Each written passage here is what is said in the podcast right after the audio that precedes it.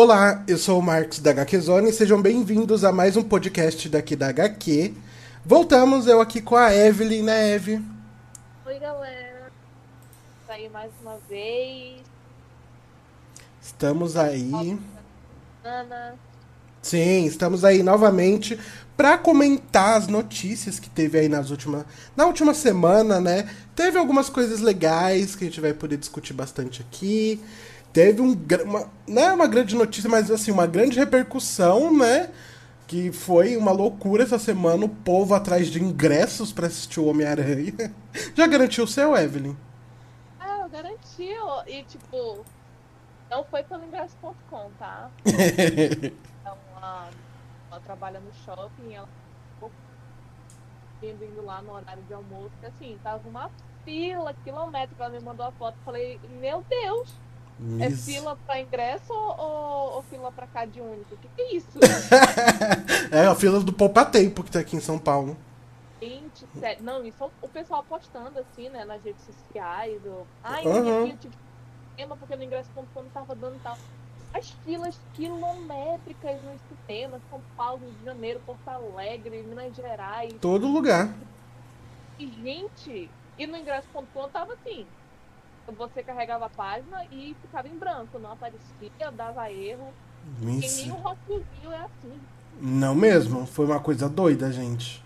Foi muito louco. Foi muito doido. Mas a gente vai falar mais sobre é, o Homem-Aranha, como que foi essa, todo esse rolê aí da pré-venda e outras notícias aí que a gente teve de Homem-Aranha.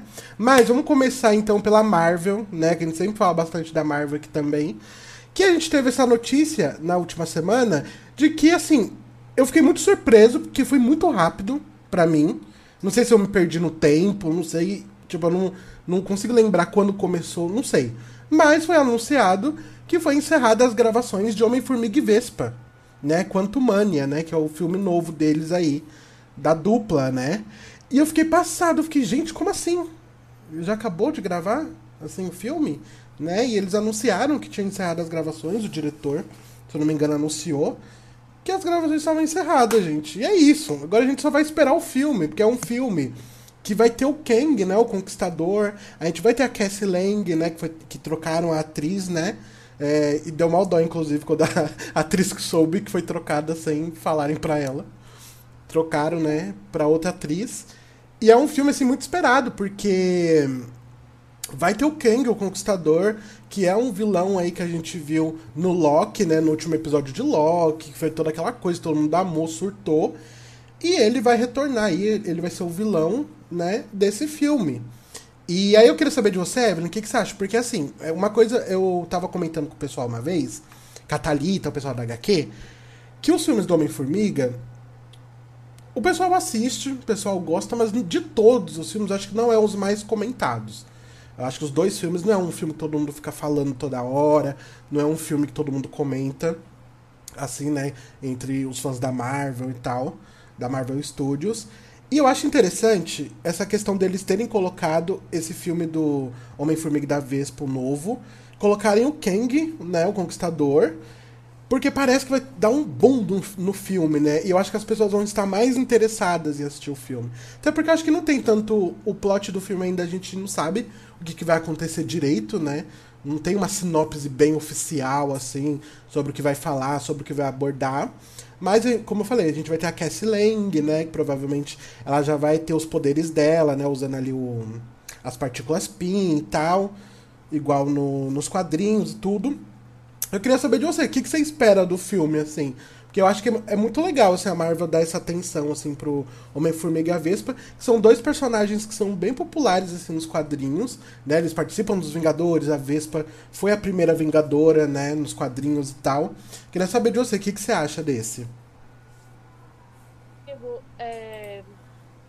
Primeiramente, eu também tenho que falar aqui sobre o meu espanto desse, desse filme ter terminado ter gravado, porque eu nem sabia a data que tinha começado a gravar. Eu pensei que ainda não tinha começado a gravar. Juro pra você, quando o pessoal é, lá no Twitter falou, ah, e as gravações, Homem-Formiga e a Vespa 3 estão encerradas. Eu tipo, o quê? Já tinha começado? Uhum. Como assim? Não vazou nada, porque a gente está acostumado a ver um filme começar a gravar, vai, alguém postar alguma fotinha de uma plaquete, então alguma coisa do set indicando que começou a ser gravado. É como aconteceu com Batgirl essa semana. Só que de uma e vez não teve nada. Nada. E quando terminaram, só terminaram é, lá com aquela logo de bem esquisita, com uma horrorosa, né? Uhum. Eu fiquei. Tipo, desceu, passou. Gravaram isso por quantos meses? Dois, três? Porque não é possível. Eu não, não, eu não sabia, não fazia a menor ideia que tinha Mas eu fiquei contente de que não vazou nada. Foto de set, alguma coisa assim, espalhar foto, algo do plot ou da FI. Porque isso vai vazar, né? Todo filme vaza o plot. Sim. Mas quando o filme termina assim, é, de ser gravado sem nada, bugado ou vazado, é muito bom. Porque com Shang-Chi foi assim, Shang-Chi funcionou. Final do ano passado, o Shang-Chi de gravar. Uhum. Visão alguma do, do, do que aconteceu étnico. E eu particularmente acho muito legal quando a gente toca isso. E eu espero é, algo muito legal para o filme Formiga Vespa. Eu gosto do, do filme, dos filmes do Homem no todo da Marvel. O primeiro eu acho bem redondinho e uh, O segundo também é a mesma coisa, a introdução da, da Vespa também me agradou.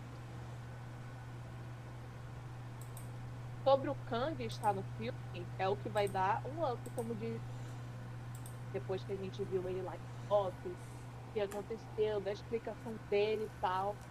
Pô, vai funcionar bastante, vai influenciar hype pro filme.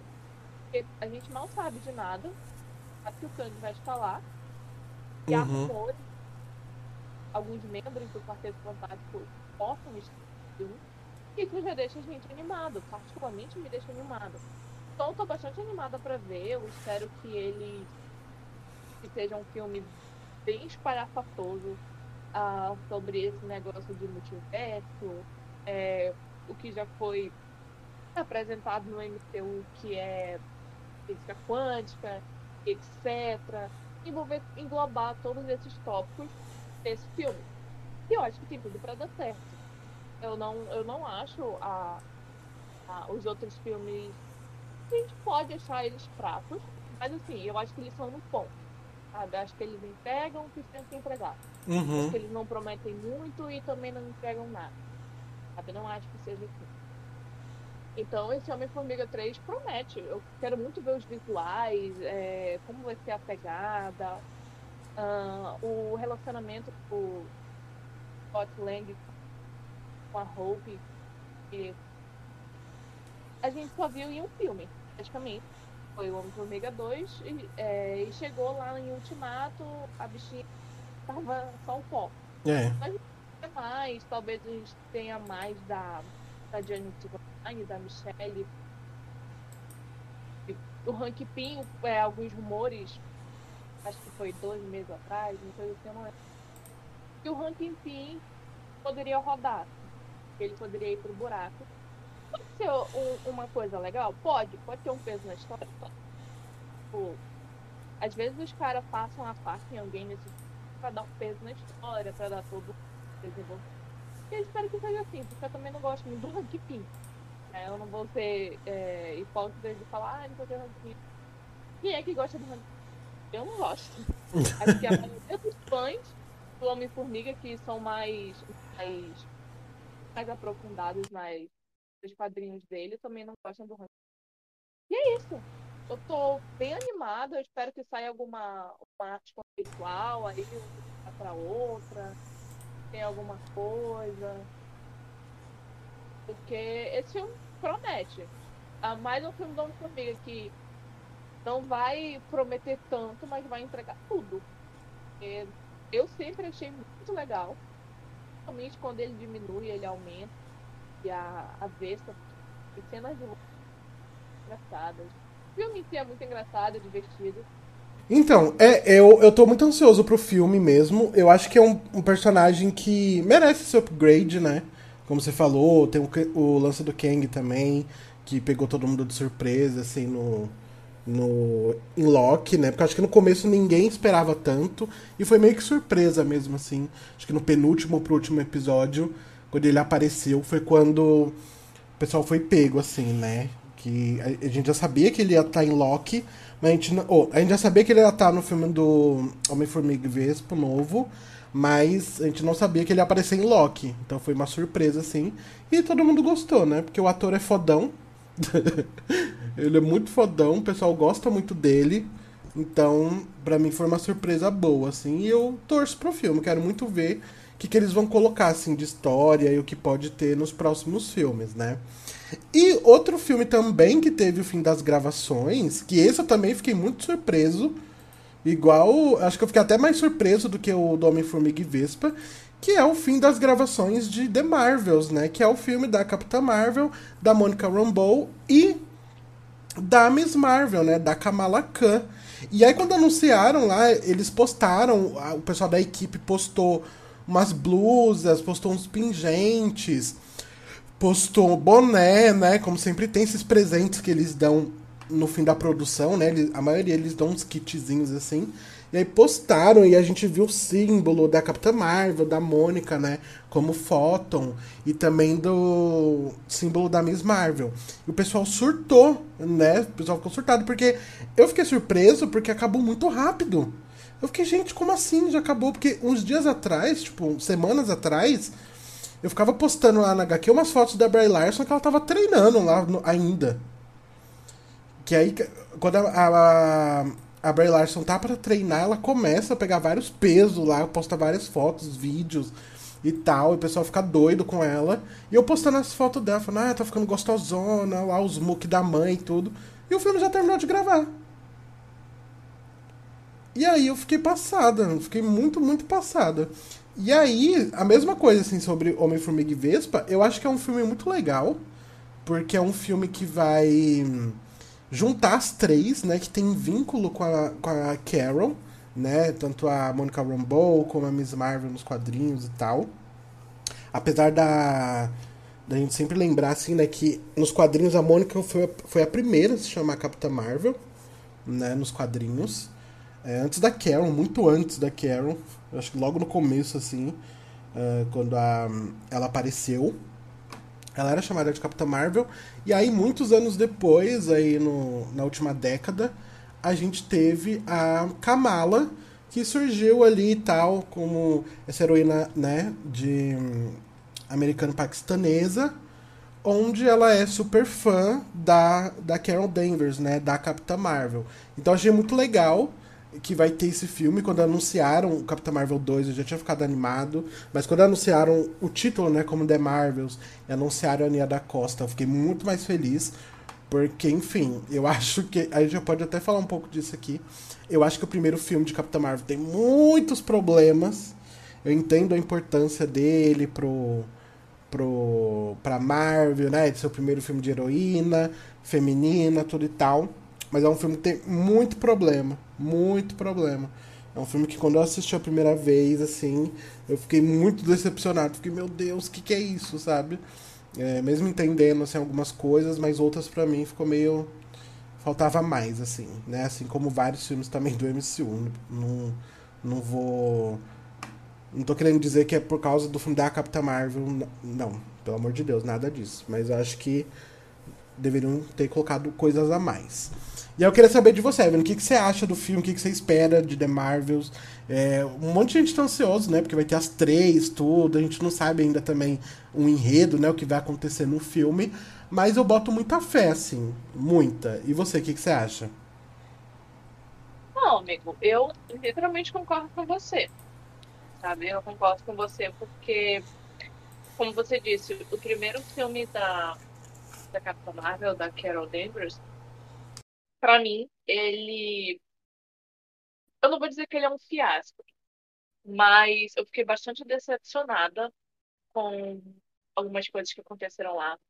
Porque eu esperava mais da, da Carol Danvers piloto, eu esperava mais da, da Carol Danvers humana, sabe? Uhum. As relações dela sendo desenvolvida com, com sobre o passado dela, sobre a vida dela, não mostrou muito bem isso, né? Eu queria ver ela mais piloto e não não foi o que rolou, né? A, a Maria a Maria Rambo para mim também não funciona muito bem, né?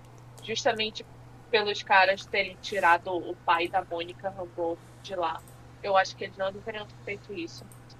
E é um filme com qual tem muitos problemas. Muitos problemas mesmo. Mas algumas coisas de lá funcionam, né? Podem ser utilizadas, talvez, no, no segundo filme, como, por exemplo, a Mônica. A Mônica vai ser utilizada. Eu também fiquei muito surpresa que acabou do nada, assim. Não teve nenhuma foto, como foi o Dom Formiga e a Vespa. Nada, tipo, nenhuma foto da, da Brie Larson vazada ou da, da atriz da, da Mônica, que eu não esqueci o nome dela agora. Ah, E não teve nada. Nossa, me deu um. Me fugiu o nome dela.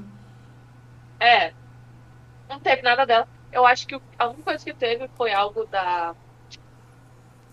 Da Iva Melania. Da Iva é, Melania, eu também não sei o nome dela direito. É, é, Ima, é, eu chamo Ima Velani. E o nome da, da Mônica é Teiona Pérez. Isso, ó.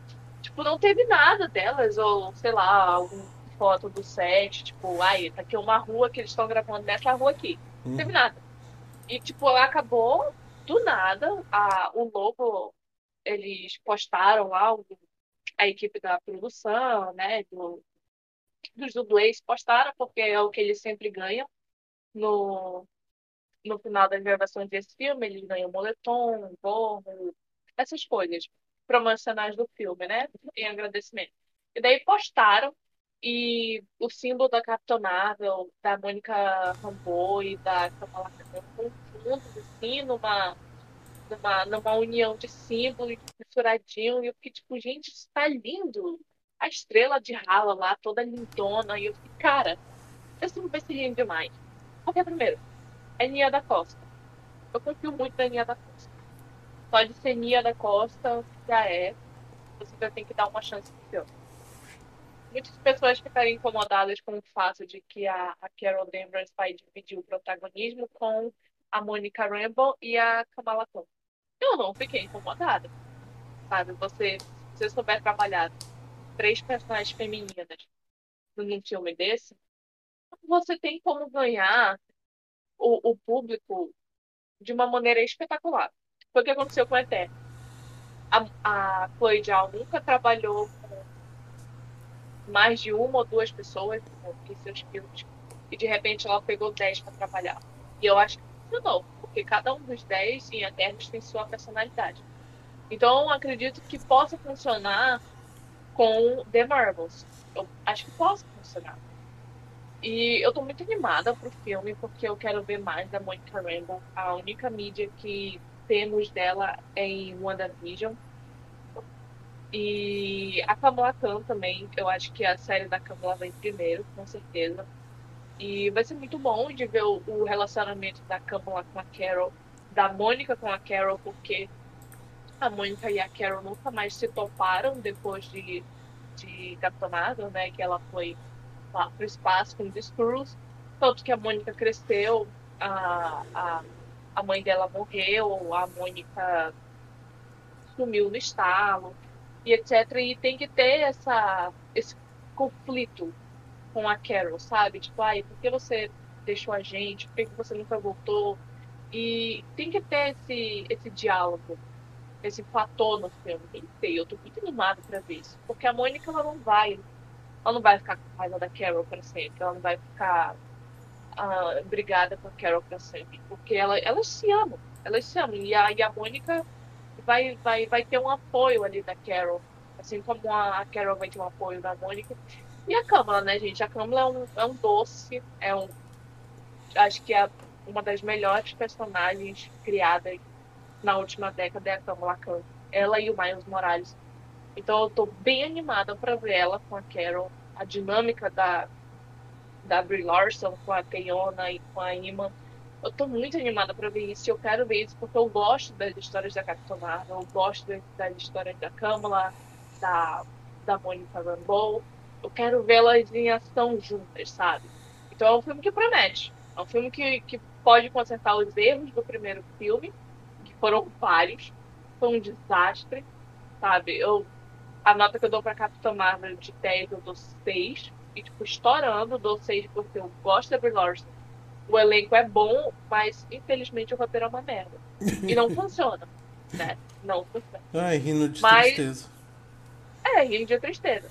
E o que a gente pode esperar de The Marvels é isso. Agora, o plot pode ter alguma coisa envolvida é, em questão de invasão secreta? Pode. Uhum. Screws estão aí, né? Tipo, apareceu um Screw lá no final de WandaVision, que eu acho que é a filha do Talos. Com certeza é a filha do Talos, etc. E a gente pode esperar mais Skrulls por aí. Pode ter uma ligação com, com invasão secreta, eu tenho certeza que vai ter. Então, não, não vai ser algo tão chato. Vai ser algo muito bom de assistir, porque invasão secreta é algo muito legal de assistir. E pode englobar outras coisas. Eu tô, tô animadíssima pra ver. Eu quero muito ver. Eu tô com muito saudade da minha Carol Danvers. Então, pois é, eu, eu concordo também com tudo que você falou, porque eu gosto da, da Miss Marvel. Eu li já os quadrinhos dela, acho que as primeiras edições. As primeiras edições não, como falo? O primeiro volume dos quadrinhos dela. Eu tô acho que na metade do segundo, mas já vi ali outras histórias também. Eu gosto muito da Kamala, porque o quadrinho dela, a personalidade dela é muito boa. E eu acho que no caso da Mônica, ela é uma personagem que ela aparece nos quadrinhos, em algumas edições dos Vingadores e tal. Mas é bom que na série, eh, na série não, no filme, ela pode ter mais destaque, né? Fora que tem todo o caso dela com a Carol, né? Que a gente sabe que ela tá puta com a Carol por algum motivo, que a gente não sabe ainda muito bem qual que é esse motivo, né? A gente sabe que vai ter a Miss Marvel aqui, muito provavelmente, isso é quase fato de que a Brie Larson vai aparecer em Miss Marvel na série em algum momento. Então tem muita coisa aí que dá para conectar, né? Até mesmo a série do Invasão Secreta, que as gravações já devem começar em breve. Que eu lembro que da última vez que eu vi alguma coisa, tinha umas fotos do set, assim, que era a roupa, né? O figurino do pessoal. Mas é, eu acho que as gravações já devem estar para começar de Invasão Secreta. E eu acho que vai ter muita coisa boa, assim, eu boto muita fé no trabalho da Ania da Costa. Acho que ela é uma. É, eu, eu gosto dessa, desse fato do Kevin Feige, né, da Marvel Studios, chamar essas diretoras, diretores mais novos, assim, pra é, entrar, assim, pra fazer esses filmes, esses filmes que são tão grandes, né? Como é filme da Marvel, igual a Chloe Zhao, ela fazia filme independente. Ela chegou em Eternos, é o mega blockbuster, sabe? Eu até arrisco dizer que talvez ela nem. Assim, se ela não fazer outro filme nível Eternos, ela nunca vai fazer mais blockbuster, assim, sabe? Vai ser o maior blockbuster da vida dela. Espero que ela faça mais blockbusters, porque eu gostei muito. Mas se ela não fizer, vai ser tipo Eternos. Eu sei que ela vai ter no currículo, sabe? Além do Nomadland, que ganhou o Oscar, todo e tal. Mas espero muito, muito de The Marvels. E agora a gente vai pra uma parte que é sobre. Agora a DC, gente. Agora começou um pouquinho da DC. Que eu sou DC na alta, eu gosto de falar da DC, né?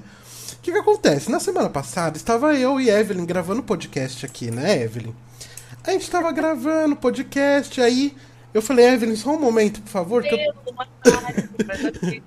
é, eu falei, Evelyn, deixa eu só ver um negócio aqui rapidinho. Gente, saiu um suposto. Não é nem um roteiro, mas assim suposto plot de Mulher Maravilha 3, né? E aí uma coisa que a gente ficou sabendo, né, durante esse fandom e algumas notícias que tinham saído ali na mesma semana, eram os rumores de que a Linda Carter, né, que interpretou a Mulher Maravilha lá na série, né, live action dos anos 70, ela ia retornar pro filme, porque ela já apareceu nas cenas pós-créditos ali no finalzinho de Mulher Maravilha 1984, né? Ela aparece como Astéria, que é uma, aquela guerreira amazônica e tal. E aí ela vai retornar no filme. Isso a gente já sabia, até porque ela tava super animada. Ela tava postando várias coisas da Mulher Maravilha. Também por causa da comemoração dos 80 anos da, da personagem e tal. E aí foi confirmado que ela vai estar. Tá. Porém, saiu esse plot, que a gente, ó, já tô avisando de, logo de cara, tá? Antes de alguém falar alguma coisa, gente. É rumor, tá? Isso aqui é um leve rumor, um rumorzinho de um site lá chamado The Hashtag Show, que é um site aí que solta rumores também, que faz notícia, tudo. Então tenham isso na cabeça. Não sabe se é oficial, a gente não sabe se é. Geralmente só começa a ser umas coisas mais oficiais, assim, ou com mais detalhes. Quando o filme tá gravando, ou quando alguém vazou no Reddit o roteiro, igual aconteceu com Mulher Maravilha 1984. O roteiro já tinha saído ó, faz muito tempo lá no Reddit. Todo mundo já sabia o que ia acontecer no filme. Quando o filme passou, era idêntico. Tipo, igual. Não mudava absolutamente nada, né? Mas vamos lá. Saiu esse plot do filme que conta algumas coisas, né? Sobre o que vai acontecer nesse filme. Uma das coisas, né, decepcionou muito a galera. Porque assim, o pessoal queria muito que a Circe aparecesse, né? Porque a Circe, ela é uma grande vilã da Mulher Maravilha. A gente sabe que a Diana tem a Mulher Leopardo, tem a Giganta, tem o Dr. Psycho, tem o Ares, né, que já apareceu e tal. Mas uma das vilãs mais fodonas assim da Diana, onde ela tem que bater de frente com uma bruxa, com uma feiticeira, né, e tudo isso, é a Circe, né? Que atormenta ali a vida das Amazonas nos quadrinhos, tudo e tal. Ela tem um ranço da Hipólita e tem todo um rolê.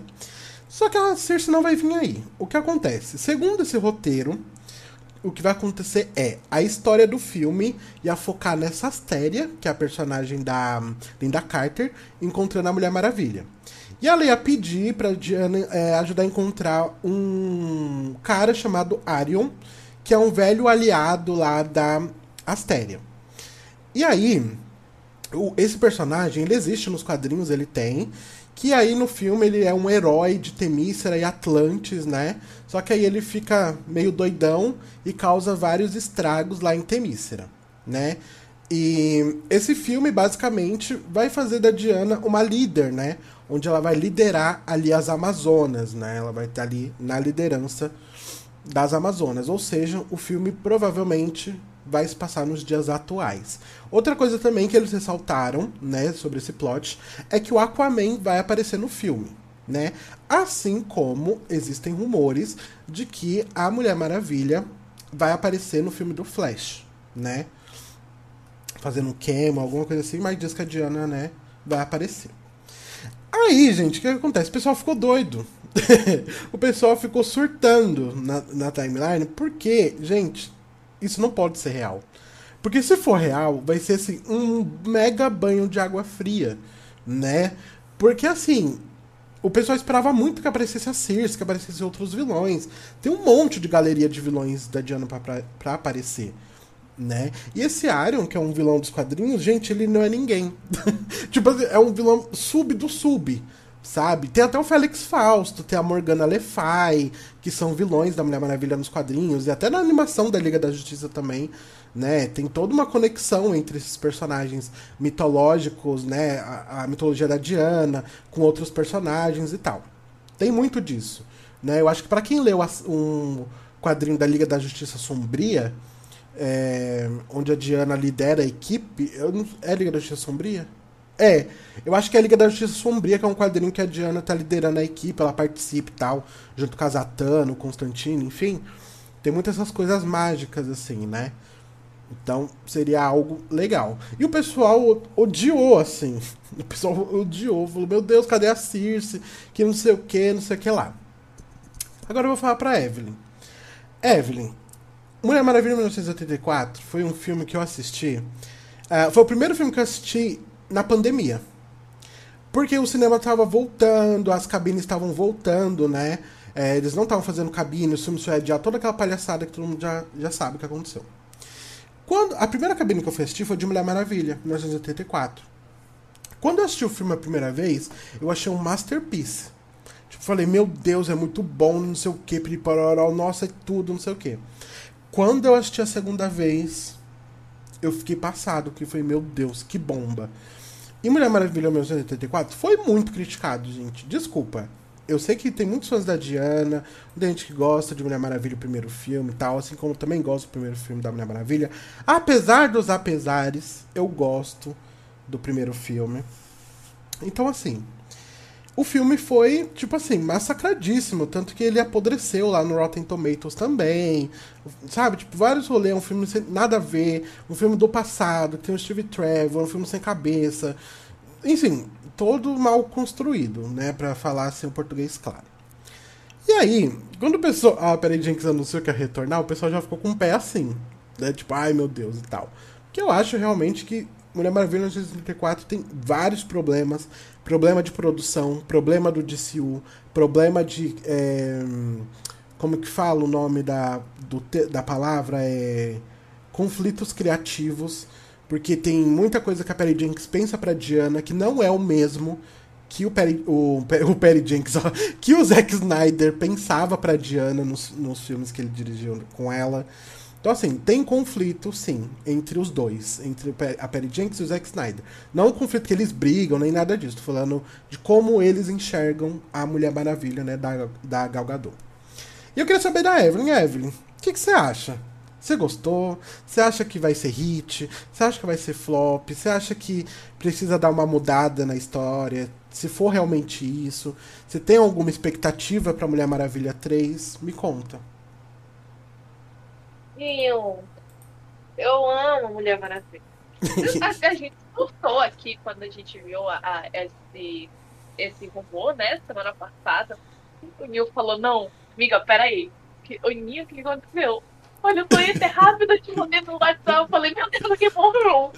Eu fiquei, Nil, Nil, pelo amor de Deus, quem morreu? Aí quando fizeram um, eu, Nil, meu Deus, já tem uma bomba e tal. Eu falei, Nil, Nil, Nil, a gente vai ter que assistir isso, Nil.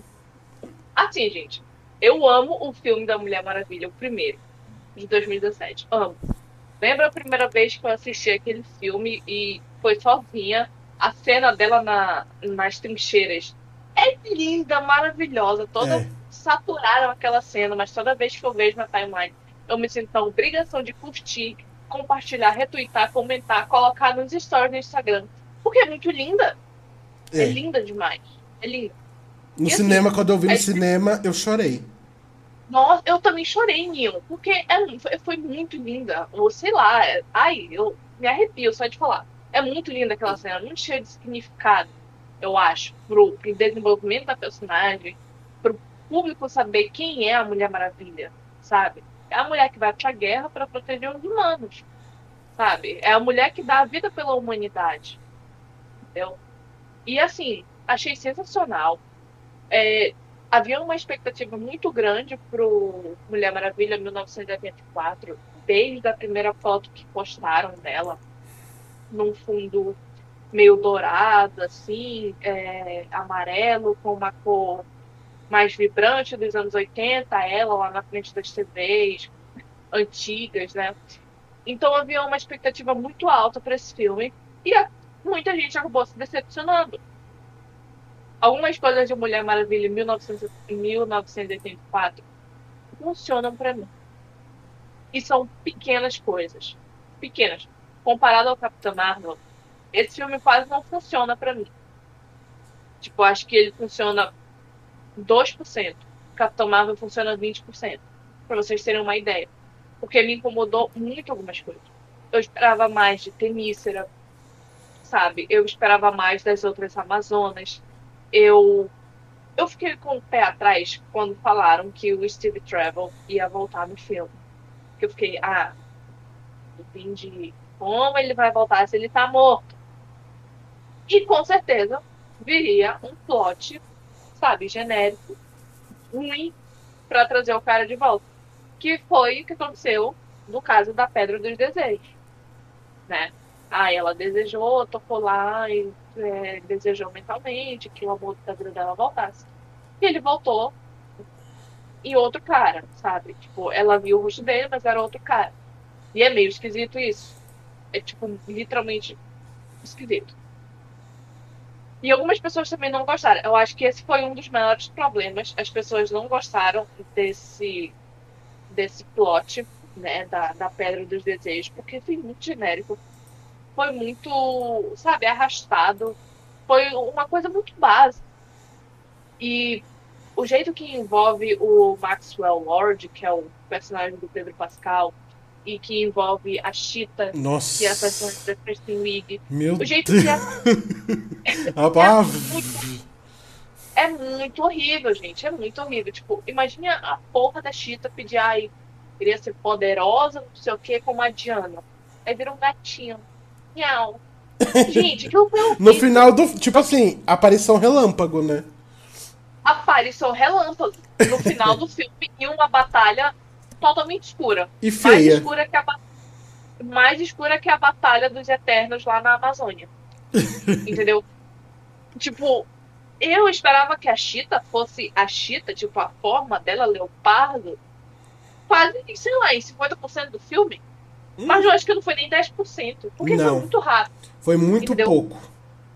Foi muito pouco, só foi aquela cena final. E muito rápido, porque ela teve que se desfazer da Chita para ir para o Maxwell Lord. Então, assim, é um filme cheio de falhas. Cheio, cheio, cheio de falhas. De problemas feios. Coisas que, assim, dava para ter melhorado, mas os caras achavam que tava supimpa e mandaram aquilo pro cinema. E isso me emputeceu. Porque sempre que o Neil vai ver um filme na cabine, eu vou logo falar com ele. Falar com Sim. ele, tipo, fala os spoilers, fala quem morre, fala o que acontece. Eu só não pedi isso de Eternos, porque eu queria surpresa. Mas todo filme que o Neil vai na cabine, Neil, me fala, não quero saber, me fala. E tipo, quando ele disse, ai amiga, eu gostei do filme e tal, eu, eu, eu fiquei, ah, o Neil gostou, mas eu preciso ver pra saber o que eu achei. É. E quando eu vi, não vou mentir, eu achei o máximo, principalmente porque teve uma cena que a Diana voava. Então aquilo me convenceu. Só que depois da segunda vez, na segunda vez, no caso, eu fiquei tipo, hum, dava pra ter, melhor, pra ter melhorado, porque eu comecei a perceber alguns erros de roteiro, algumas coisas ali meio furada, algumas coisas meio que de segundo plano, a parte que a, a, a Pet foi racista, né? Aquela parte horrível que colocaram da Diana no míssil, salvando crianças muçulmanas. O estereótipo de latino com o personagem de Pedro Pascal. Isso, sim, gente. Milhares de coisas.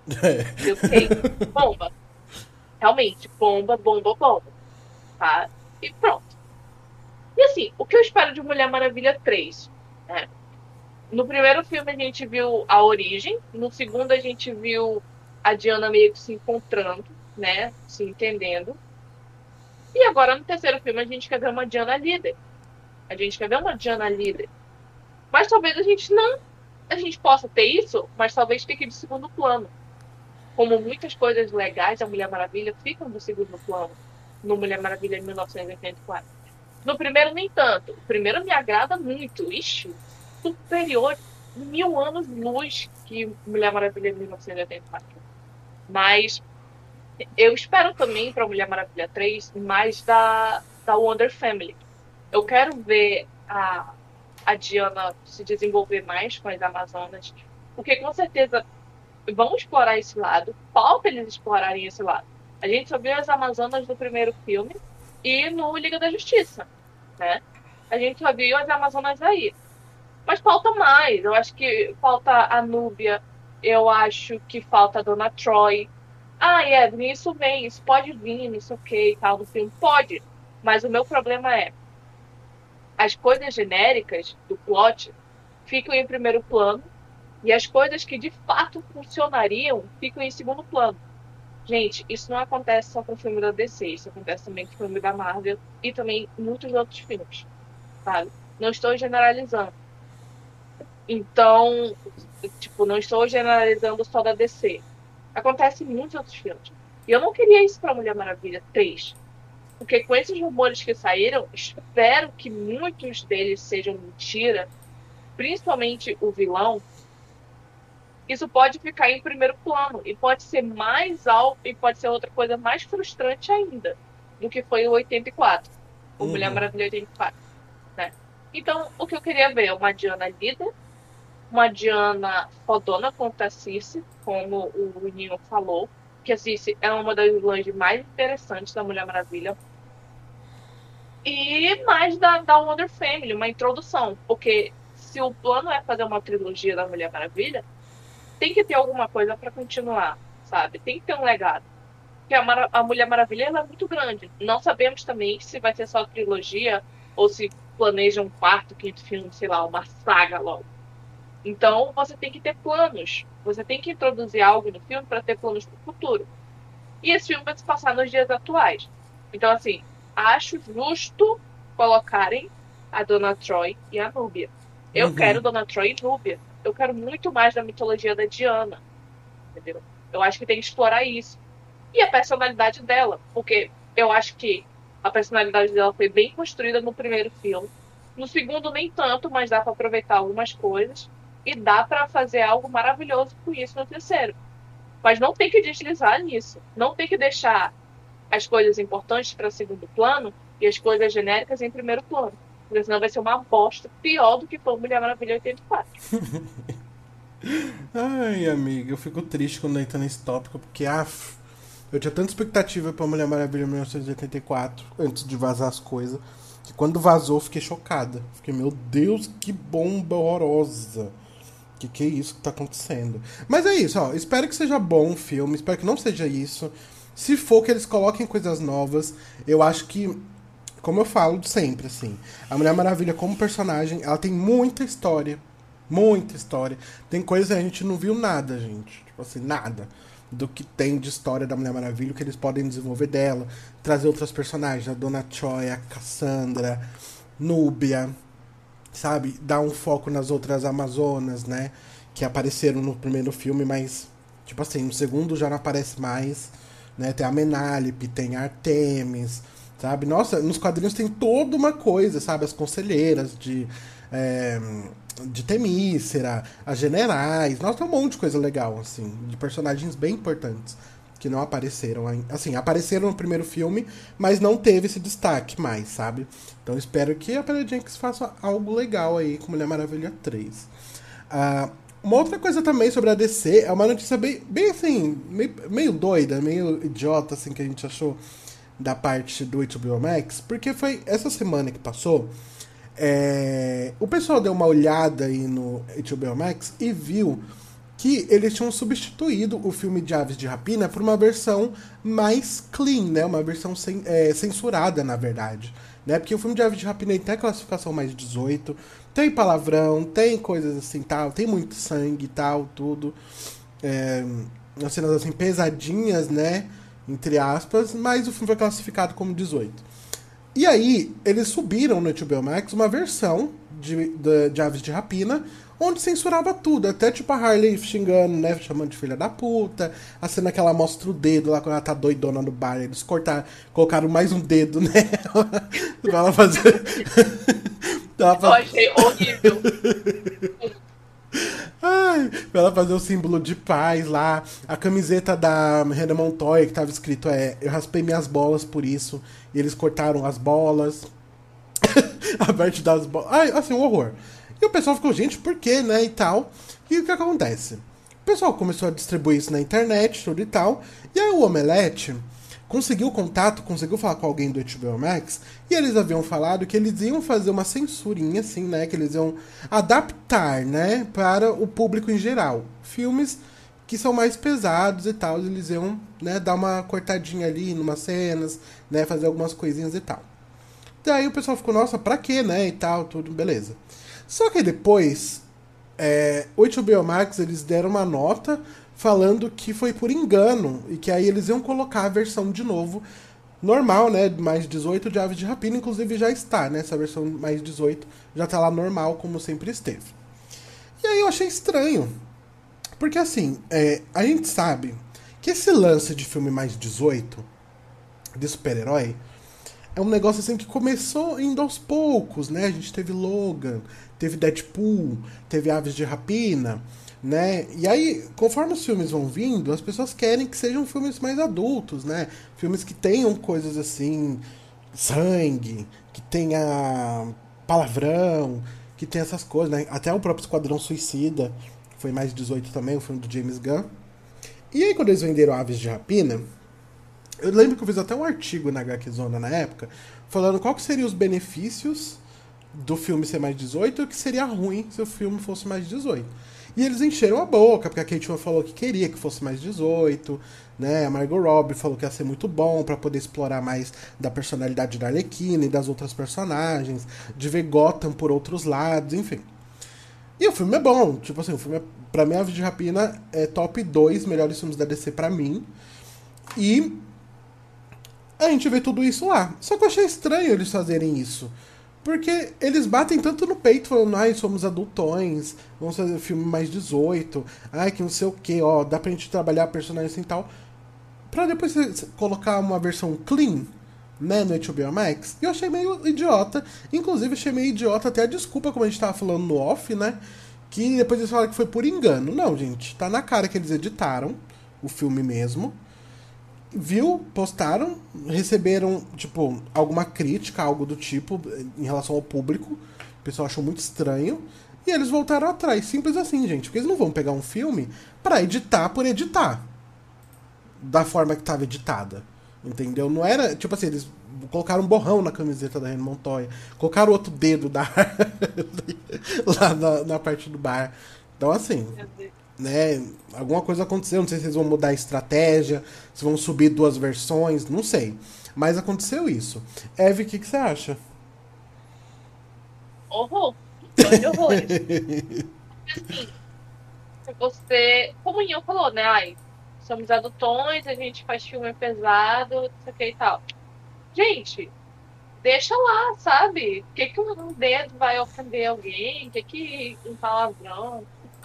E porque as crianças não podem ouvir palavrão. Gente, até parece que criança não ouve o pai e a mãe em casa chamar palavrão, né? Não vê vídeo no YouTube que chama palavrão desses youtubers por aí. Aí os caras vão se incomodar com o filme. A gente, por favor, faça-me por favor, sabe? Com um show de horrores. Eu, eu, eu particularmente, eu, eu não me bato, ao mesmo tempo que eu acho muito sem noção isso. Porque sei lá, sabe? É tão, tão sei lá, uma coisa tão. Ai, vamos, vamos censurar aqui a camisa da René Montoya por causa disso. Gente, tem criança que sabe ler inglês? Não. Tem criança que não vai nem saber o que é aquilo. E, e vai cagar com aquilo, porque, sei lá, uma ceninha só. Acho que a mulher passa quatro minutos com a blusa em cena. E assim, a HBO Max, ela com certeza vai voltar atrás, né? Ou se ela quer fazer isso, aí vamos fazer uma versão clean para os conservadores, é, evangélico que gosta de assistir filme de herói, mas não gosta de ser ofendido, ou caralho que pouco. e coloque a versão original lá do ladinho, né? Ó, a versão censurada, a versão sem censura. Ou a versão livre e a versão para mais 18. Pronto, não vai doer em nada, sabe? Agora falar, ai, é, foi por engano, só que, ai, gente, pelo amor de Deus, assume teu BO. Sabe? Assume teu BO. Assume essa pataquada aí que vocês fizeram. E aguenta as críticas na internet, porque o pessoal vai achar ruim. Eu particularmente achei ruim. A Harley lá dando dedo do meio, aí depois, ai, sinalzinho da paz, os dois. Ficou, ficou ruim. Ruim, ruim, ruim, ruim. Entendeu? Ficou ruim. Então, sabe, show de horrores. Hoje em dia um dedo não ofende mais ninguém. E essa essa frase ficou muito duplo sentido, mas enfim. Um dedo não ofende ninguém, um palavrão não ofende ninguém. Você não se ofende com isso. Século XXI. Ano 2021, estamos beira de 2022. Por favor, né? Por favor, não estou dizendo que você é obrigado a ir fazer isso, a falar isso. Mas assim, se você se ofende, sinto muito. É o mundo de hoje em dia, sabe? É o mundo de hoje em dia. Todo mundo fala palavrão. Todo mundo pensa um palavrão. Todo mundo já deu um dedo no meio. Então você vai ficar com birra por causa disso? Aí, pelo amor de Deus, faça meu favor. Para atrair mais público, criança vê coisa pior na internet. Tá? Criança vê coisa pior na internet. Não vem com essa, ai não, tem que ficar devendo as crianças. Criança vê YouTube chamando palavrão, vê isso e aquilo, vê mulher pelada na internet. Eu solto o verbo porque é isso que acontece, gente. É isso que acontece. Entendeu? Aí vai se ofender com a cara de um filme. É isso. Uhum. Ai, Nian. Espumou. Eu me estresse. Eu espumei. ah, eu também. Ah, eu acho uma. Olha. É uma palhaçada mesmo. Não, não aguento, gente. Não aguento. Então é isso, ó. Ave de Apina continua icônico. Ah, eu amo esse filme mais do que tudo, gente. Até, os, até o fim dos meus dias. Juro pra vocês. Se tem duas coisas. Hã? Eu acho maravilhoso. A trilha sonora do filme. Ah, é tudo! Isso, eu assisti esse filme na pré-estreia também, antes da, da pandemia começar. Foi um dos maiores feitos meus de 2020, porque eu não tive muitos feitos, eu tive três feitos.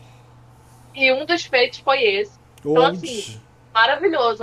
Obrigada, Marco Ruby. Nossa, muito obrigado mesmo. Porque, ó, se tem duas coisas que eu vou defender até o fim dos meus dias, é Aves de Rapina. Independente da adaptação ruim da Cassandra Cain, do pouco tempo de tela da Caçadora. Isso daí eu supero. Mas eu, eu vou defender Aves de Rapina até o fim dos meus dias. E a Ana Diop como estelar. Isso daí são coisas que eu defender o resto da minha vida. O resto, deixa pra lá. Né? Mas é isso. E outra coisa também. Nós pra comentar? Oi? Já vai ter meia hora de pau. Aquele meme, né? Mas quem somos nós pra falar alguma coisa? É... Vai ter meia hora de pau no filme. Uhum. Exatamente. Mas, ó, outra notícia também que teve da DC. Essa eu fiquei animado, viu? Que Jesus só, só, só Deus sabe o quanto que eu pedi esse filme, o tanto que eu tô ansioso para ele. Que foi anunciado as gravações, né? O início das gravações do filme solo da Batgirl. Ai, meu coração. Gente, eu fiquei muito ansioso, porque é um filme que eu tava esperando assim há muito tempo. É uma personagem que eu gosto muito, porque ali por volta de 2017, é, 16 para 17, eu tava ainda caminhando assim um pouco lendo os, alguns quadrinhos solos, porque assim, eu não sei você, Evelyn, eu prefiro mil vezes ler história de quadrinho de um personagem só. Tipo assim, uma história fechada, uma, uma história, lá, de 50 edições, tipo Batgirl. Tem lá 60 edições da Batgirl. Eu gosto de ler assim, focado no personagem, para me entender. Não que eu não leia a saga, gosto de ler sagas algumas, mas eu gosto muito de sentir essa conexão com o personagem, sabe? Que eu gosto. E aí foi numa época que eu tava lendo muito Batgirl, li 952, o Renascimento, apesar de não gostar muito do Renascimento. Eu tava lendo um pouco, tava lendo uns quadrinhos mais antigos dela também e tal. Então eu comecei a gostar muito da Bárbara, assim, uma das minhas personagens favoritas, assim, da DC e tal. E aí foi anunciado, né, que vai começar as gravações e todo mundo ficou muito feliz, né, porque a Leslie Grace é a atriz que vai interpretar a Bárbara Gordon, né? Esse filme ele se passa ali no universo do DCU mesmo, porque vai ter o comissário Gordon, né? do, do filme do Batman lá, do filme do Batman, ó, do filme da Liga da Justiça, tudo lá do DCU, ele vai estar tá no filme, né? Esse ator, né, que vai interpretar o comissário Gordon. E eu tô muito animado, porque é um filme que, nossa, tem muita coisa para explorar. É de uma personagem, assim, que é muito popular nos quadrinhos. É uma das personagens, assim, que todo mundo conhece ela, sabe? Sei lá, você fala, ai, conhece a Batgirl? No, no mínimo, assim, o pessoal vai falar, ah, é a namorada do Batman? que tem gente que acha que a Batgirl é namorada do Batman, alguma coisa assim do tipo. Mas a pessoa pelo menos conhece a personagem. E é um filme que é, provavelmente ele deve se basear no quadrinho da Batgirl ano 1, que é uma história bem fechadinha assim de origem da Bárbara, que muita gente inclusive considera esse quadrinho assim como a origem definitiva dela. Mas é um quadrinho bem legal, onde ela, tá, onde ela se transforma de fato na Batgirl, onde tem o Mariposa Assassina, né? É, lá no quadrinho, ela conhece o Robin, a Canário Negro, que na época era uma das membros da Liga da Justiça. Então é um, uma história muito legal, assim, para eles se inspirarem, né? Para eles fazerem, fora os diretores também, que eles são diretores do filme do Bad Boys 2. Não, Bad Boys 3, eu acho. É, Bad Boys 3. E eles estavam super animados, né, durante esse, essas últimas semanas, assim, os últimos meses. Eles estavam postando foto dos quadrinhos da Batgirl, lendo quadrinho, fazendo pesquisa de campo, né, tipo, de cenário, eles estavam indo atrás, tudo certinho. Indo lá nos estúdios da Warner, da DC, postando foto de tudo que eles viam da Batgirl e tal. Então, assim, eles estão bem animados com o filme. E eu acho que muito desse Nauta tá muito animado também.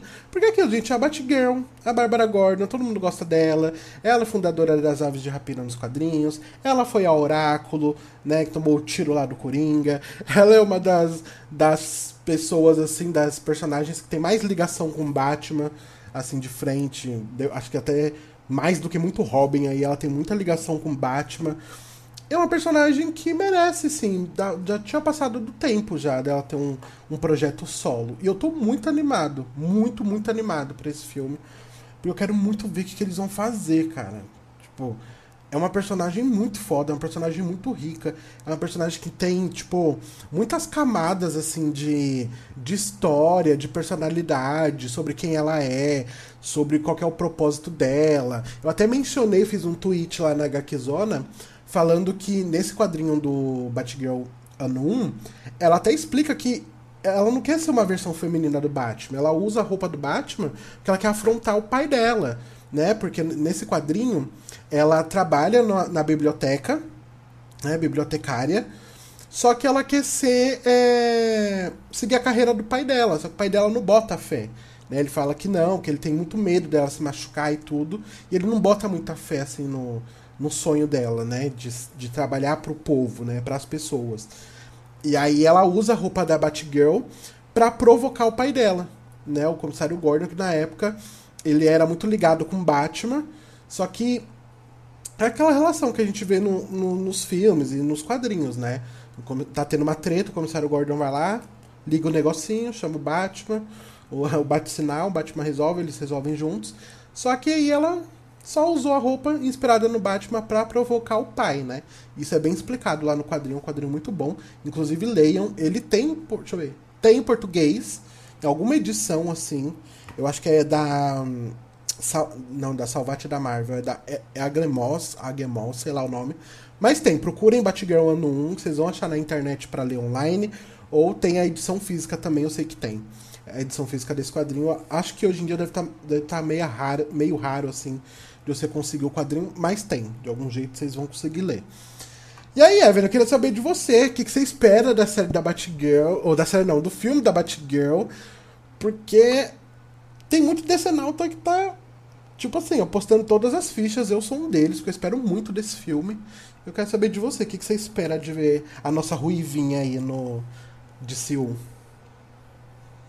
A Batgirl é, é uma personagem muito interessante, né? Assim, eu já li algumas histórias dela, com a, a Bat Family também. Eu acho que de todos os membros da Bat Family, uh, depois da Celina, ela é uma das que eu tenho mais vínculo, sabe? Eu gosto muito dela, eu gosto muito da Celina, eu gosto muito do Damian Wayne. Então, ela é, ela é maravilhosa. E assim, eu fico feliz que esse filme esteja saindo e esteja saindo com diretores que possam dar uma personalidade pro filme, né?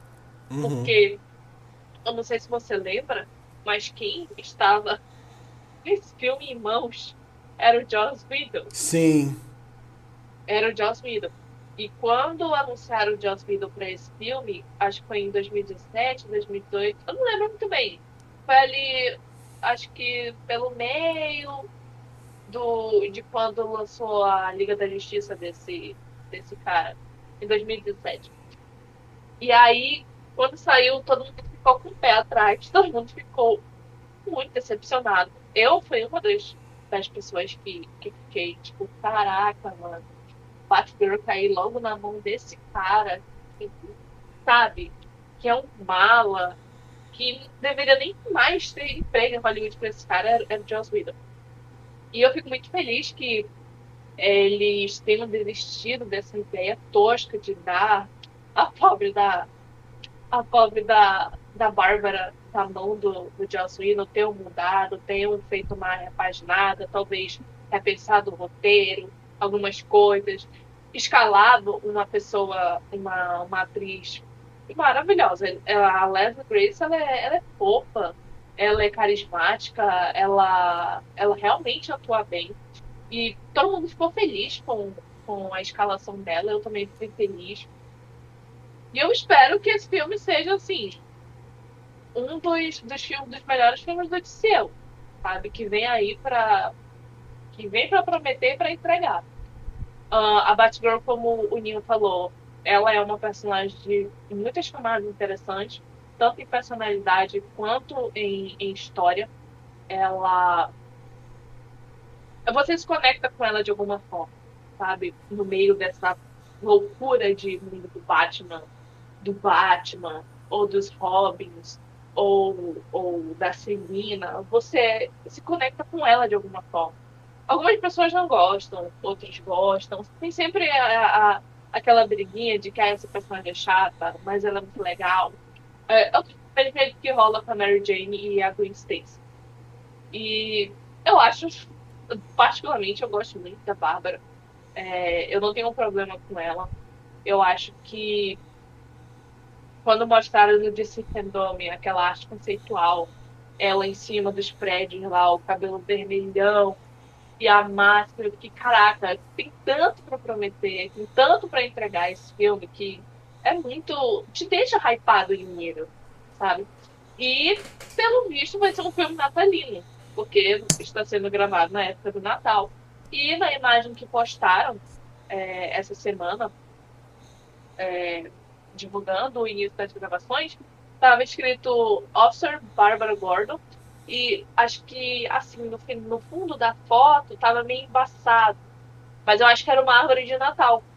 No, no escritório dela era uma árvore de Natal. Hum. E eu fiquei tipo, cara, tudo que é de Natal me encanta. Natalina, eu, eu toda. Então já me ganhou só pelo fato de estar sendo gravado no Natal, pode ser um filme de Natal, com camada de Natal, então já me ganhou. Eu quero ver a, a Bárbara é, é, protegendo a cidade, em Gotham numa gota, assim, sabe, natalina. É, eu quero muito ver. E eu quero muito ver a personalidade dela no filme, em questão da dinâmica dela com o comissário Gordon. Estou muito ansiosa para ver isso. Espero que eles trabalhem bem, porque a relação deles é uma relação que dá para ser muito bem trabalhada no cinema ou em qualquer outra mídia. E eu espero que entregue, eu espero que prometa e entregue. O filme da Batgirl merece uma chance, sim. Ai, tudo, amiga. Eu tô na mesma. Você falou de filme de Natal, também amo. Coisa de Natal. Que assim, Natal, gente, pra mim. Não sei como que é pra Evelyn. Eu não sei, ó. Quando começa. Quando dá dezembro, eu já fico assim, ai meu Deus, quero que o ano acabe logo. Eu gosto de Natal, porque eu vou lá por causa da da minha tia. A gente, eu e minha irmã, a gente come pra caralho na ceia de Natal. Nossa, a gente esbagaça. Minha irmã já tava falando assim. Ela falando assim, nossa, Má, a gente vai, a gente vai esbagaçar esse ano. Eu falei, vamos, old que vamos. E eu amo Natal. Amo a comida, amo fazer brincadeira quando tem. E a minha prima sempre faz amigo secreto, faz bingo, faz um monte de coisa. Eu amo. Amo, eu amo. amo, amo demais. Porque, assim, eu acho que a decoração de Natal dá sempre um up pra esses filmes pra essas séries. Uhum. Como tá sendo com o um arqueiro. Eu tô adorando ver o, o, a temática Natal envolvida na série do Gavião Arqueiro. Mesmo que eu não conheça quase nada do personagem. Assim, eu vejo algumas reclamações. Mas eu tô adorando, sabe? E o importante é divertir o público. É. Né? Tipo, quem sabe que, que, que já leu os quadrinhos vai decepcionar vários. É triste, é. Mas assim, é bom para apresentar a nova personagem, como a Kate Bishop. Então, no caso da Bárbara, eu acho que eles pegaram essa época em especial do ano para eles apresentarem a Batgirl de uma forma espetacular. De uma forma que o público se conecte com ela, que ela tenha um carisma, que seja num, numa atmosfera assim, toda maravilhosa que é o Natal. Então é um filme que tem tudo para ser redondinho, bonitinho, fechadinho, lindo, sabe? Tudo indo perfeito. Estou muito ansiosa para Batgirl. Vocês deveriam ler algumas histórias da Batgirl com a Batfamily, alguns quadrinhos solos. Eu tô respondendo a pergunta do Nião. Eu também gosto de ler muitos quadrinhos solo. Eu prefiro mais solo do que em equipe. Porque eu sou fã do Doutor Estranho, gente. Então, assim, quadrinho solo e de equipe é o que não falta para esse homem. Mas os quadrinhos solos do Doutor Estranho dão sabe, dá uma moral a mais pro personagem, dá um up nele, do mesmo jeito que acontece com Batman, com a Mulher, com a Mulher Maravilha, e também com a Batgirl. Todo quadrinho solo é ótimo. Tanto para você conhecer o personagem é, se desenvolvendo individualmente, quanto para você criar um, um, vínculo só com aquele personagem, sabe? Uhum. Isso é muito uhum. bom. Leia os quadrinhos da Batgirl, é, principalmente o do ano 1, que é muito, muito bom. O, os quadrinhos dela dos 952, que eu acho 952 uma bomba, Mas pra mim o que salva é Aquaman e o da Batgirl. E o dos Rebirth. O dos Rebirth, eles não são tão assim, mas ainda são divertidos. Que é o do Renascimento. Não leiam, gente, se aprofundem. A Batgirl é maravilhosa. O filme, o filme vai ser bom, confia que vai ser bom. Vai ser bom no nível de Shazam. Que Shazam é lindo demais. Então, Sim. é só a gente esperar. Só a gente esperar. Eu tô muito ansioso. Quando esse filme sair, eu vou baforar tanto, mas tanto quando esse filme sair. Vou saturar ele todo dia postando cenas lá, GIFs e tudo mais. A- Eu amo. eu amo demais. Agora, Evelyn. Aquele babado que eu falei lá no começo do podcast, menina. Por Meu quê? Deus do sem teto da Marvel. Foi. Foi um surto. Foi um surto. Isso foi um surto. Porque assim, eu não esperava Gente, que ia ter. Foi uma loucura. Eu não esperava que ia ter. Assim, esperava, mas não tão cedo assim, né? Porque, sei lá, eu acho que essa pandemia tirou um pouco isso da gente, né? Essa coisa da gente ficar animadaço, do povo ir pro cinema e comprar ingresso, não sei o quê. Mas foi isso, né, que aconteceu com a pré-venda de Homem-Aranha. Né, sem volta pra casa, o filme aí do Teioso e do MC Doutor Estranho. do MC Strange. Aí, que acontece, né? Eles anunciaram que ter a pré-venda, tudo e tal, o pessoal já tava ansioso. Aí tinha saído lá fora, né, na madrugada. Tinha saído lá fora, nos Estados Unidos. E aí o pessoal lá de fora já tava na fila, postando coisas, falando que não tava conseguindo, que tava sobrecarregado o site, tava fila de 50 minutos, de meia hora, tudo e tal. Eu tenho uma amiga, Madu, inclusive, beijo Madu, se estiver ouvindo isso, que ela tá lá nos Estados Unidos que ela tá estudando. E aí ela ia comprar, foi comprar o ingresso também, não conseguiu na hora, depois ela conseguiu. Mas tava uma doideira, tudo congestionado, tudo e tal. Isso na madrugada, né? De quando foi mesmo? Não, não foi madrugada, não, amigo. Foi ao meio-dia da segunda-feira. Não, mas lá nos, lá nos Estados Unidos. Ah, nos Estados Unidos foi madrugada. É, foi madrugada, Foi isso. madrugada, É. Porque os horários são diferentes. Então, quando soltou lá pra eles, era meia-noite pra gente. E, tipo, eu vi. Eu sigo alguns gringos na minha timeline e eu também vejo as pessoas comentarem no, no portal Strange. Gente, uma loucura. Sabe o que é uma loucura? Uma loucura. O pessoal postando print de que tava tudo esgotado, não conseguia entrar. Eu fiquei tipo, gente, mas abriu há cinco minutos. Sabe? Cinco minutos. Uma loucura, gente. Eu, eu, tipo, literalmente, o pessoal desesperado pra praia, aquela coisa toda, e batendo recordes em minutos. Eu fiquei, caraca, a gente tá em pandemia. Aí eu fiquei, mano, é- um evento, é um evento. Homem-Aranha, assim, volta para casa, é um evento. É o, é o evento de 2021. Pra fechar 2021, porque é na semana do Natal, praticamente.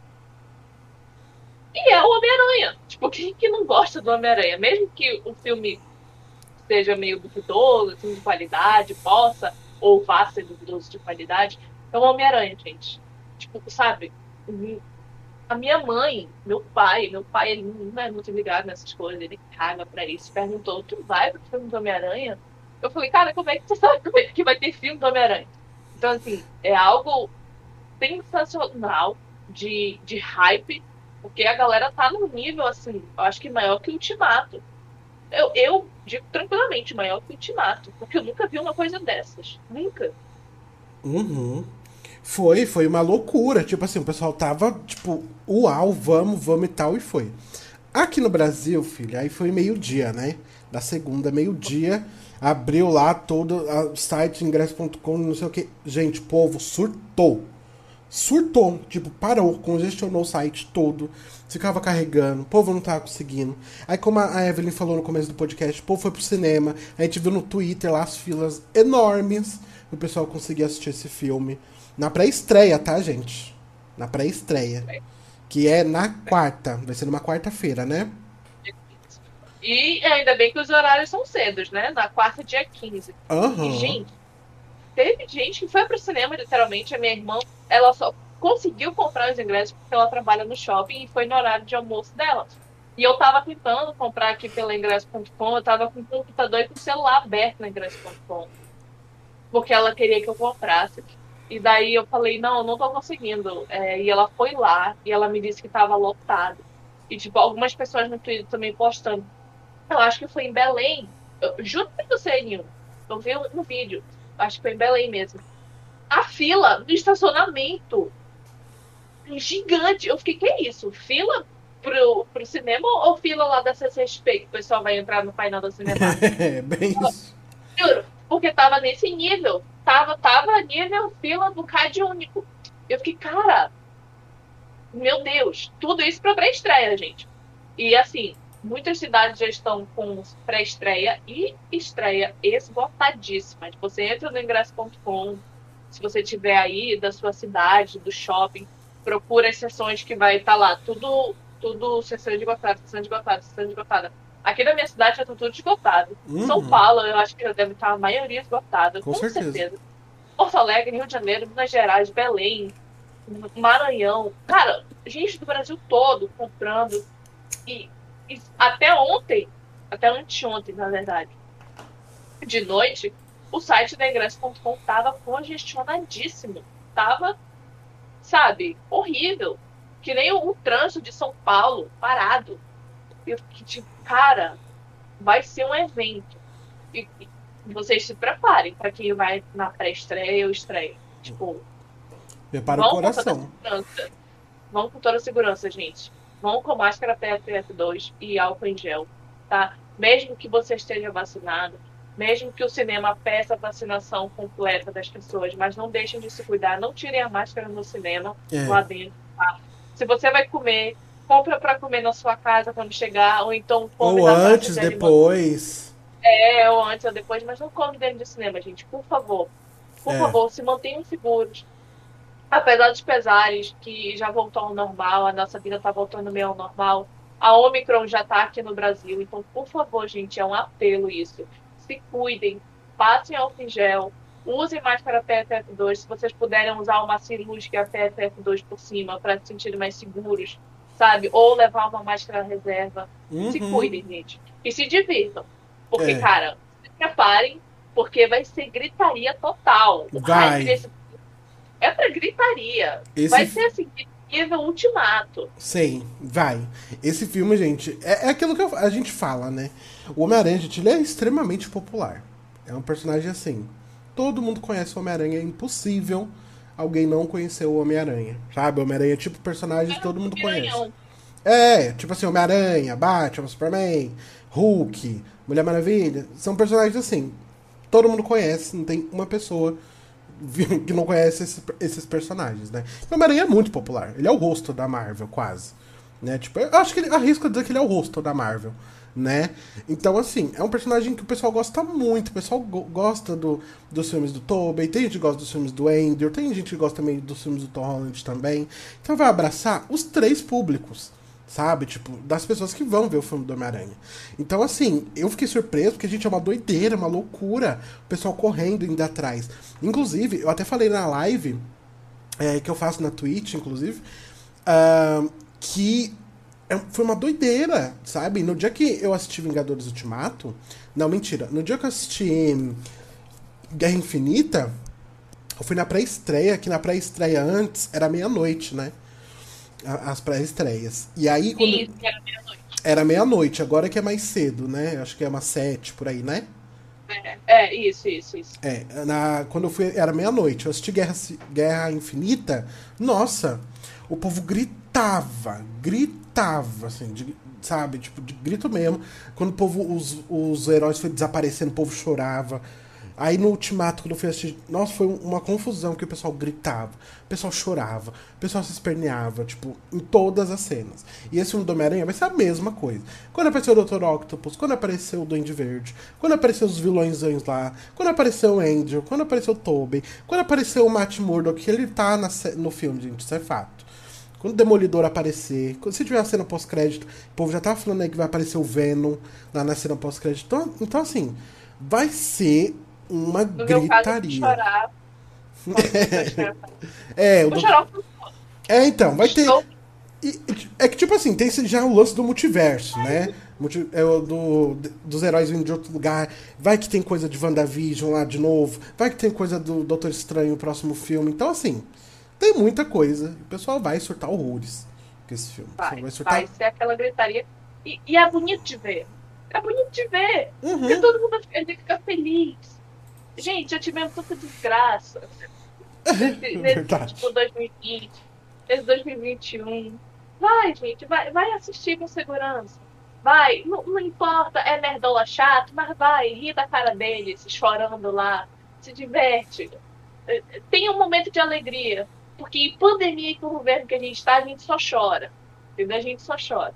Então se dá, se dá um crédito, assim, se dá o direito de, não, hoje eu vou rir, nem que seja daquele nerdola lá que vai chorar por causa do, Temple, do Tobey Maguire. Hoje eu vou chorar por causa do Andrew Garfield. Hoje eu vou gritar que é isso aí. Hoje eu vou não importa a sua idade. Seja nerdola, feliz, porque quando acaba a gente volta pra realidade. É, gente, é isso. Aí vai vai na vibe. Vai, vai, na vibe, gente. É ruim. Eu já, eu já tô aqui. Ai, não estou com tanto hype. Eu quero ir lá pra ver o meu Doutor Estranho e o Dr. Octopus. Ah, Dr. eu também. É um vilão do caralho. Alfred Molina, um dos melhores atores que temos nessa geração é Alfred Molina. Ele e o, e o Willem Dafoe. Se o Willem Dafoe aparecer como Duende Verde, eu vou chorar demais. Ai. Então, eu choro. Porque o primeiro Homem-Aranha foi um marco, um clássico, assim, sabe? Clássico, clássico. O Homem-Aranha 1 e 2 são clássicos com o Tobey Maguire. Então, acho que o pessoal vai mais por essa nostalgia dos vilões também, que são ótimos. Então, assim, vai, se diverte. Eu já, eu já tirei o pensamento da minha cabeça, ah, mas vai ser ruim, não sei o quê. Gente, já tirei. Já tirei. Depois do, do hype dos ingressos, eu já quero ir para ver a galera gritando, para viver tudo aquilo que a gente viveu em Vingadores Ultimato, porque a gente está sem cinema, sabe? Um cinema assim abarrotado de nerds. Sei lá quanto tempo, gente, já vai fazer quase dois anos, sabe? Uhum. Então se dê um crédito, se você está vacinado, se você se sentir seguro para ir, Vá ao cinema, se divirta com a sua família, com seus amigos. Leva a família, leva a avó. É um filme para avó ver também. Leva. Pode levar. Leva pode levar todo mundo. Leva, leva. Pode levar, gente. Pode levar. Não, não se preocupe que não vai ser que nem ave de rapina, não. Se você tem problema aí com o dedo do meio, com palavrão, pode levar, gente. Pode levar que vai ter piada de scooby. Vai, se diverte, se diverte, vai lá. Que nem o, o governo do Maranhão tá fazendo lá, com o governo do Miranhão. É, exatamente. Homem-Aranha e Feliz Natal. Vai ser o, o, Star Wars da Marvel, esse aí. Sim, exatamente, gente. Ai, só vão, aproveitem. Porque, sei lá, né? O pessoal gosta, gente. O pessoal vai gostar, vai vibrar, vai chorar, como a gente já falou aqui. E aí, no meio disso, né, saiu os números, né, da pré-venda. Falando que aqui no Brasil o filme bateu a pré-venda do Vingadores Ultimato. Olha aí o estouro, menino. O Ui. estouro. E nos Estados Unidos ficou em segundo lugar, né? Foi a maior bilheteria pós, né? Vingadores Ultimato, né? É, é pré-venda, na verdade, né? Nil, assim, eu, você acha que estoura um bilhão ou chega perto ali dos 700 milhões, talvez? Eu acho que passa o bilhão. Será, Nil? Eu acho que passa, amiga. Será? Eu, assim, eu achava que passaria um bilhão, né? Mas depois com as notícias da Omicron e tal, é. ih, rapaz, vai é, atrapalhar um pouco também. alguns países, né, que vão recuar, é. porque ainda falta duas semanas para a estreia do filme, então assim, a expectativa é que, eu vi ontem, a expectativa é que abra com 200 milhões. Eu fiquei, gente, Eternos demorou, sei lá, duas semanas e meia para fazer 200 milhões. É. Então, filme abrir com 200 milhões é, tem que ser muito picadora. Amém. Eu acho que se não bater um bilhão, eu acho que chega ali a 700 milhões. Assim, eu acho que não supera o do 007, sem tempo para morrer. Quanto ficou do 007? O 007 ficou quase 800 milhões. Olha. Porque o pessoal... Não sei. É, juro, Nilton, eu vou pesquisar aqui pra você. Porque o pessoal lá no, no Reino Unido só consome 007 e Adélia, né? É verdade. É, e o pessoal lá doido foi assistir e tal, porque lá para eles o bonde é cultura. E realmente a cultura, eu adoro James Bond, adoro a Adele, assim, mas a galera é doida mesmo, foi lá e tal. Orçamento. Enfim, ficou aí na casa, quase na casa de 800 milhões. Uhum. E eu fiquei, cara, o, o, foi eleito consagrado o maior, maior filme pós-pandemia, quase pós-pandemia. Mesmo que a gente ainda esteja com a pandemia, vivendo com esse vírus aí. E assim, se não chegar perto, se não bater, no caso, vai chegar bem perto ali, 750 milhões, 700 milhões, eu acho que sim. E isso, é, eu... para um filme da pandemia, é uma vitória. É, eu acho que, assim, um bilhão, eu acho que é estourando. Tipo assim, se você puder falar, tipo, é, você acha que chega no bilhão? Talvez, mas eu acho que pelo menos uns 800 ele chega. Eu acho que vai depender muito do que. Assim, depender muito do. Das próximas semanas, assim, sabe? Oh. Dos próximos dias. Ó, Sem Tempo para Morrer chegou a 730 milhões de dólares em bilheteria, se tornando o filme hollywoodiano mais bem sucedido desde o início da pandemia. 730 é. milhões para um filme fazer isso é, tem que ser picadura. E o bonde é. é Será que o Peter Parker vai ser? Então, mas o foda é isso, que é filme da Marvel, né? E é o Homem-Aranha. É. é. e a galera gosta. A galera gosta. Tipo, que... não vai ser proibido na China. É, porque. Os chineses vão estar sedentos. Porque, sei lá, se a gente for parar pra pensar dos filmes da Marvel que teve, a da pandemia, Viúva Negra, o pessoal já tava com um hype baixo porque é um filme atrasado. Da Viúva Negra. Ai, coitado. Coitado. Shang-Chi. Eu acho que não chegaria no bilhão. Se não fosse o Covid, eu acho que ele chegaria fácil ali nos 700. Mas é, aí também. É. é, acho que atrapalhou um pouco. Eternos. Eu acho que Eternos poderia ter ido muito melhor também sem o Covid. Né? É, eu acho que, eu acho que Eternos, Eternos ficaria assim. Não, não digo que chegaria a um bilhão. Poderia chegar, poderia. Mas eu acho que poderia ser um, um hit mais orgânico, do mesmo jeito de, de Shang-Chi ali, no Isso. e tal. É. Poderia ser assim. E aí você pensa, Homem-Aranha é tipo assim, o, liter, é quase o último filme do ano. Um dos últimos filmes é. do ano. E é o Homem-Aranha, velho. Pensa o pessoal é. surtando atrás do, do primeiro trailer quando saiu. Do segundo, o pessoal surtou horrores. Esse negócio da pré-venda. Então, assim, eu acho que se ele não bater um bilhão, eu concordo com você que eu acho que ele deve bater uns 800 milhões. Eu acho é, que ele bate. Agora, agora que eu vi aqui a bilheteria de Sem Tempo para Morrer, eu acho que bate sim, assim, 800 milhões. 900 milhões estourando. Estourando. Estourando. estourando. estourando. Muito Mas estourando. a gente, a gente precisa ver né, a situação, como vai ficar daqui a duas semanas por causa dessa nova variante. Vai estrear na China, a China, sei lá, arrebatadora quando se fala de Marvel, gente. Sim. Os chineses são, assim, top 1 da Marvel. E é. não teve. Não teve filme do Shang-Chi, nem de Eternos lá na China. Então, assim, os chineses estão sedentos para ver um filme da Marvel Studios. Eles estão sedentos para ver o que o Careca, o que o Zé Boné fez desta vez. Então, assim, Homem-Aranha vai com tudo. E assim, 900. Ah, tá aqui a minha aposta. 900 milhões. Estourando. 900? 900. Vou concordar. Eu acho que 900 também. Estourando Beleza. 900. A gente vai voltar aqui no podcast de Ano Novo. É. E aí a gente vai ver, porque a gente. Old que a gente vai falar sobre esse filme pra cacete. Old, oldaço. Eles... Vai ser um podcast de duas horas, hein, gente? E já estamos já, já avisando de agora, podcast dedicado ao filme, entendeu? Mas é isso, ó. E junto de toda essa loucura, ainda a gente teve aí uma confirmação, entre aspas, da Amy Pascal, que é a produtora lá da Sony, falando que vai ter novos filmes do Homem-Aranha, né? Possivelmente uma nova trilogia do Homem-Aranha, né? E o pessoal ficou, tipo, feliz, o pessoal surtou e tal.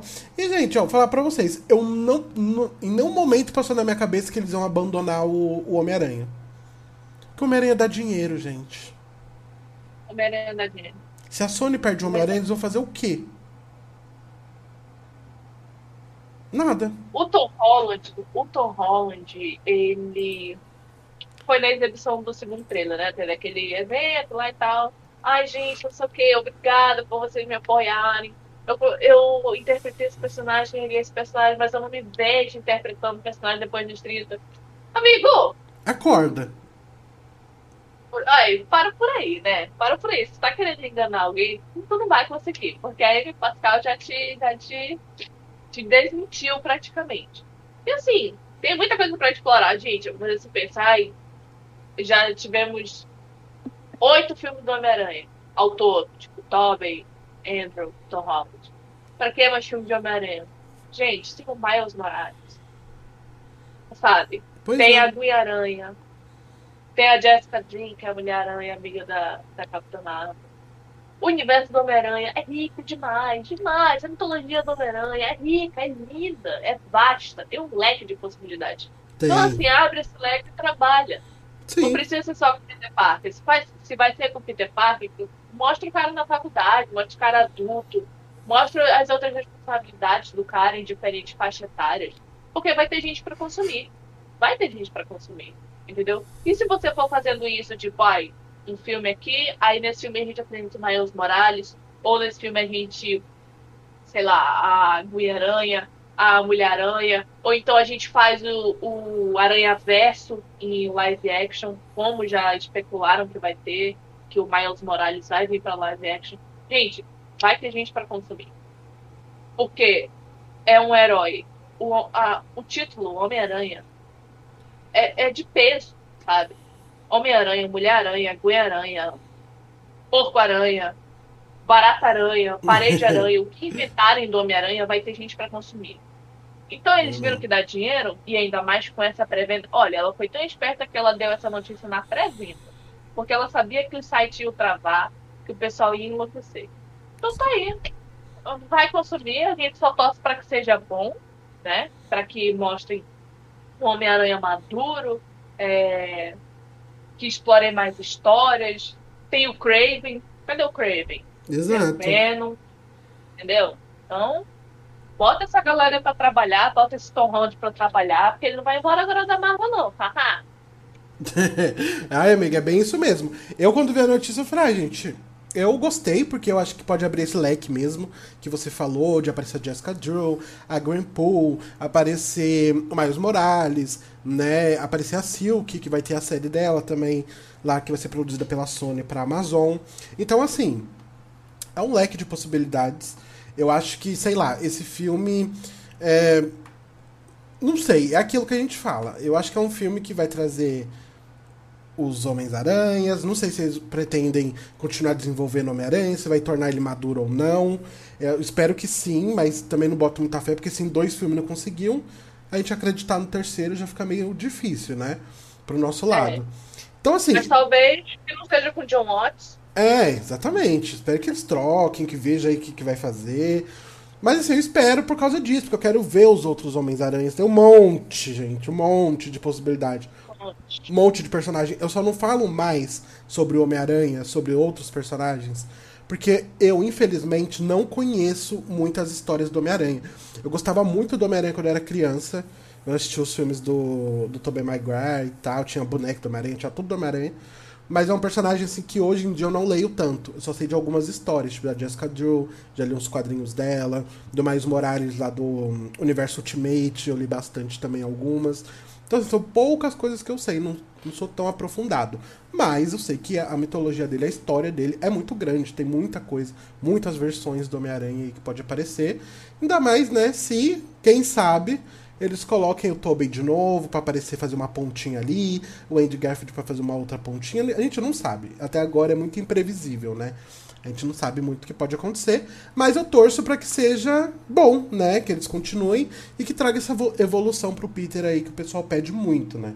Eu Acho que é a maior reclamação assim do pessoal. Adoraria ver um filme do Homem-Aranha. Essa pessoa, esse cara, ele já, já demonstrou interesse em trabalhar na Marvel Studios. Adoraria ver um filme do Miles Morales. Talvez também do Peter Parker, assim, deles em conjunto. Com o Spike Lee na direção. Eita, ser tudo, hein? Adoraria ver um Miles Morales nas mãos do, do Spike Lee. Adoraria. Não sei se o Jordan Peele faria, eu acho que não, porque o Jordan Peele é mais terror. Mas assim, adoraria ver o Spike Lee. Se não fosse o Homem-Aranha, poderia entregar o Capitão América 4 do seu Wilson nas mãos dele e é hit. Spike Lee eu confio, gente. Confia, amiga. Eu também boto fé. Eu queria muito, quero muito ver o Miles Morales. Eu acho que ele vai aparecer sim nos cinemas. Apesar de ter o, a, a, animação dele, eu quero muito ver ele nos cinemas também. Que seja um ator legal, tudo foda, tudo, tudo incrível. Eu espero muito, muito mesmo. Mas eu acho que é isso, né? A gente falou pra caramba. A gente sempre fala. Ó, eu quando tô gravando Kai vai falar, Evelyn, essa semana não teve muita notícia, não, mas a gente vai destrinchar. Aí quando vai ver, ó, uma hora, uma hora e trinta e cinco já.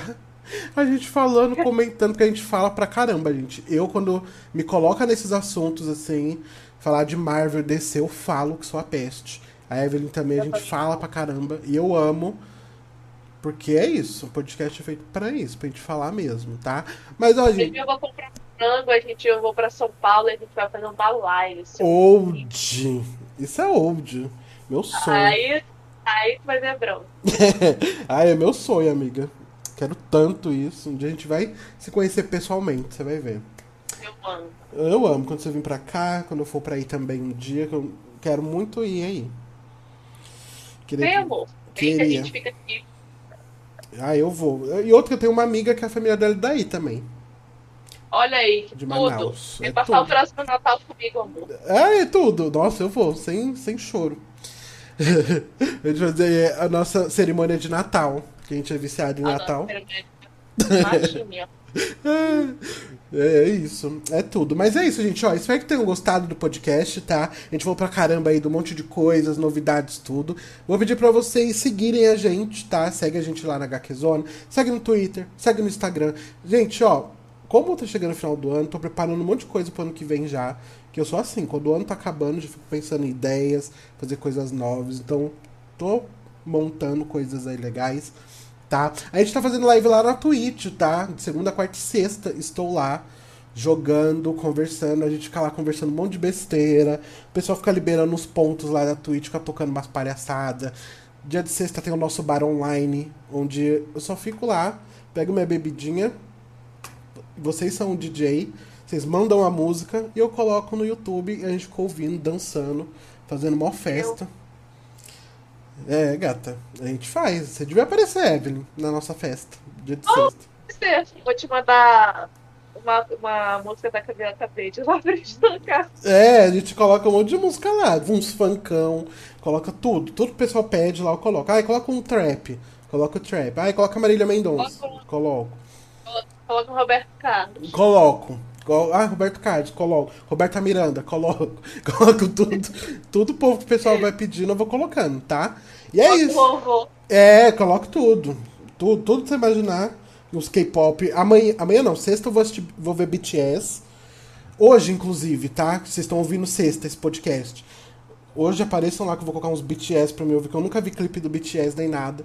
Vou fazer do BTS, Blackpink eu gosto, um monte de coisa.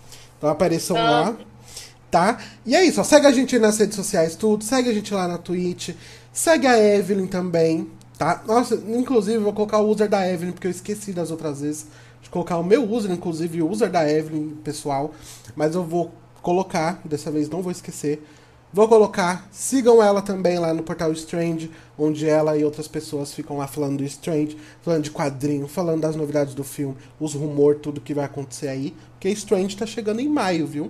Num piscar de olhos já vai estar tá aí, tá? O filme Doutor Estranho tá vindo aí e os nossos planos aí vai crescer mais. Eu quero fazer uma mega cobertura desse filme pra gente falar pra cacete dele até saturar o último. Tá? Então vai, vai ter tudo isso também. Então é isso, gente. Ó, espero que tenham gostado do podcast. Obrigado pela companhia. Neve. Obrigada, galera, por escutar a gente aqui mais uma vez, por aguentar a gente falando pra caralho. Uma hora e meia de podcast. é, uma hora e meia a gente falou pra caramba. Muito obrigado. Compartilhem aí pro pessoal o podcast. Espero que gostem. Na semana que vem a gente volta, tá? Então é isso. Beijo. Beijo. Se cuidem até e até a próxima.